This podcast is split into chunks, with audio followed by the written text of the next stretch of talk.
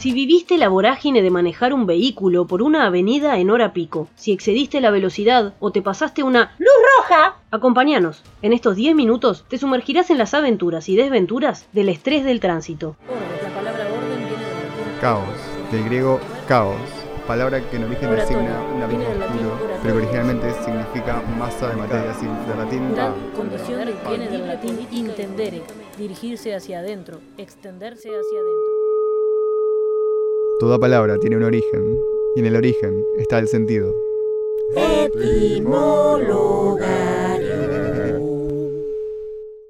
40 grados en la ciudad de Montevideo, 40 grados más adentro de un ómnibus metropolitano.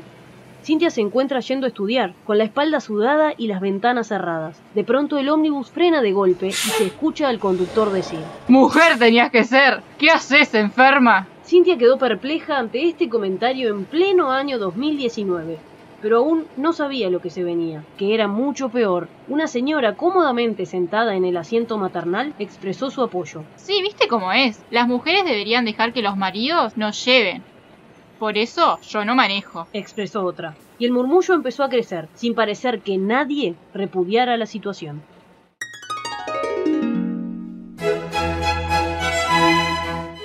Viene del latín lux y de la raíz indoeuropea leuc, que significa luz o luminosidad, y a su vez está emparentado con el griego liki, que es luz o alba. Roja o rojo viene del latín rusus. Para los romanos era un matiz específico del color, un rojo subido o fuerte, En este caso vamos a hablar de la luz roja aplicada al tránsito.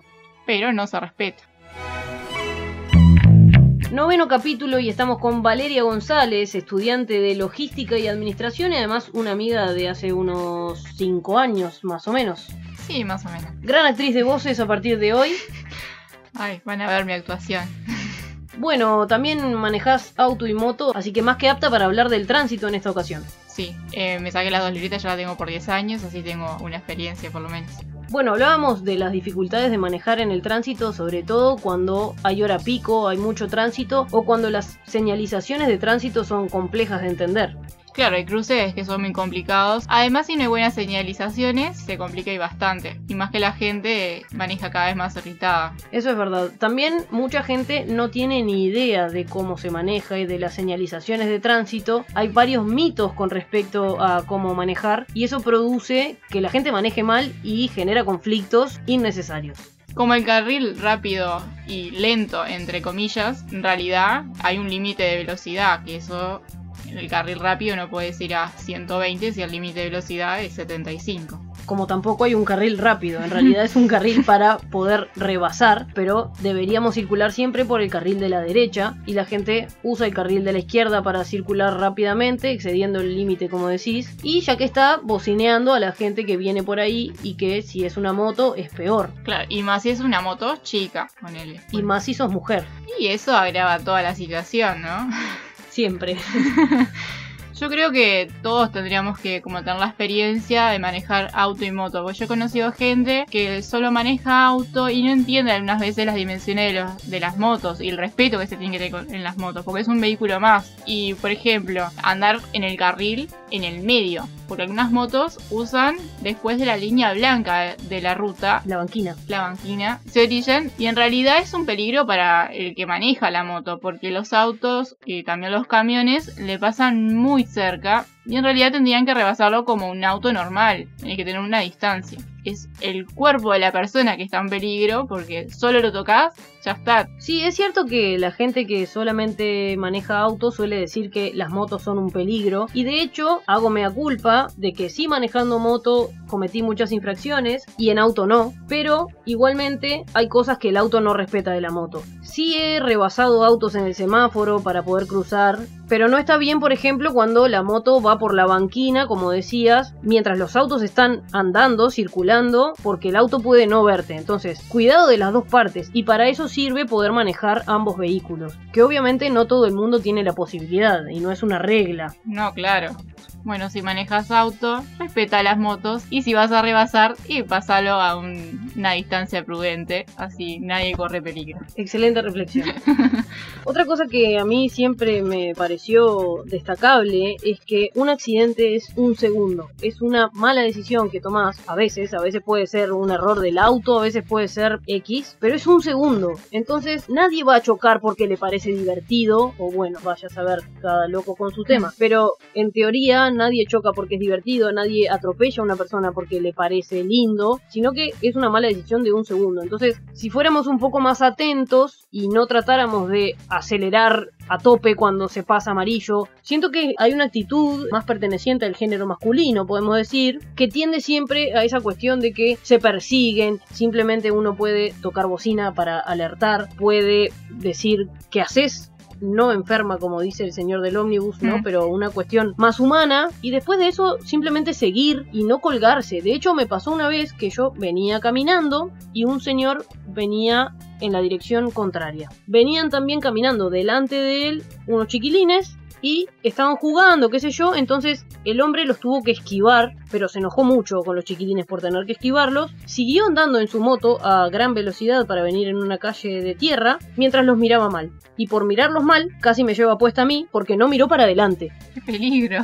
Sí, entonces a eso voy, a que si nos colgamos mucho en insultar al otro y en seguir colgados del enojo, podemos cometer un accidente después por una imprudencia, simplemente por querer ser malo y demostrar que el otro hizo algo que estaba mal. Además, no sé qué iba a ganar con mirar lo feo a los chiquilines que estaban jugando. Decirles, córranse, vayan un poquito, tengan cuidado, que pasan vehículos y ya. Mostrar que él era grande y sabía lo que estaba haciendo. Claro, sí, casi atropella a alguien más y Es Bueno. un tema de poder a veces. Bueno, y destacar también que los insultos en el tránsito pueden ser liberadores. Entonces, yo los uso mucho, debo decir, soy una persona bastante boca sucia, como se dice en el común, pero para mí, para adentro. Voy adentro de mi casco insultando, voy adentro del auto insultando, pero jamás le dirijo el insulto hacia la otra persona para que me escuche o le grito o genero problema cuando podría seguir circulando y estoy trancando todo por pelearme con alguien, siento que no tiene sentido. yo hago lo mismo. no, es muy liberador ir puteando dentro del auto. Es como divertido además.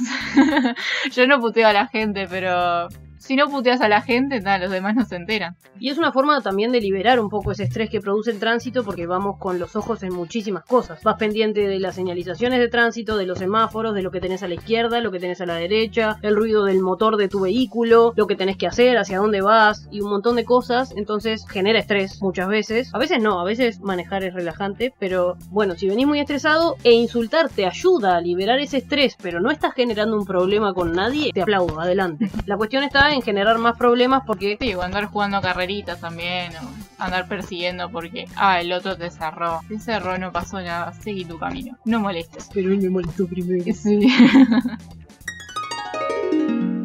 40 grados adentro de un Chevrolet Onix en la ciudad de Montevideo. Valeria se encuentra trabajando como chofer para un señor acaudalado, que además era machista y quisquilloso. Estación en doble fila. Lléveme para allá. Dígale a aquel que se corra. Pobre su novio, que usted no le costó. Lléveme para allá. Bájese a decirle que corra la moto. Es hora pico en una avenida. Hay muchísimo tránsito. Valeria y el señor vienen estresados tras largas horas recorriendo la capital. En un cruce sin semáforos, nuestra amiga se dispone a cruzar cuando ve que le da el espacio. Un auto venía por el carril izquierdo a más de una cuadra de distancia, superando la velocidad permitida, y tocó la bocina de manera violenta, logrando así asustar sin ningún tipo de sentido a todas las personas que pasaban por allí. Después de largas quejas y críticas durante todo el día por parte de su patrón, y sumado al estrés vivido constantemente que se agravaba con el tránsito, Valeria tomó una decisión. Renuncio. Estoy bajo tensión constante, arriesgo mi vida. Y la verdad que manejar así... Que tenga mucha suerte.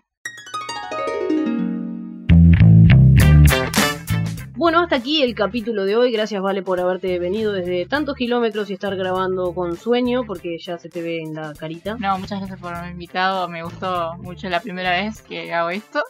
y ta, muchas gracias. Bueno, ¿qué conclusión dejamos o qué le querés decir a la gente que nos puede estar escuchando y que maneja diariamente? Y que no se estrese, no se engrane con cosas que pasan en la calle, porque está, es un momento y pueden pasar muchas cosas peores. Yo los invito a que busquen las normas de tránsito, se informen, están al alcance de todas las personas, así que pueden leerlo y podemos dejar de propagar mitos que lo único que hacen es entorpecer el tránsito y complicar y generar accidentes. Así que la información está ahí, vayan a buscarla y manejen mejor. Los invitamos a seguirnos en Instagram para encontrar memes, etimología y muchas cuestiones más y también a seguir a Vale en Instagram que decilo tú. Vale-gon17. Perfecto, allí van a encontrar sus fotografías y nosotros nos encontramos el próximo lunes a las 19 horas. Gracias. Etimologario.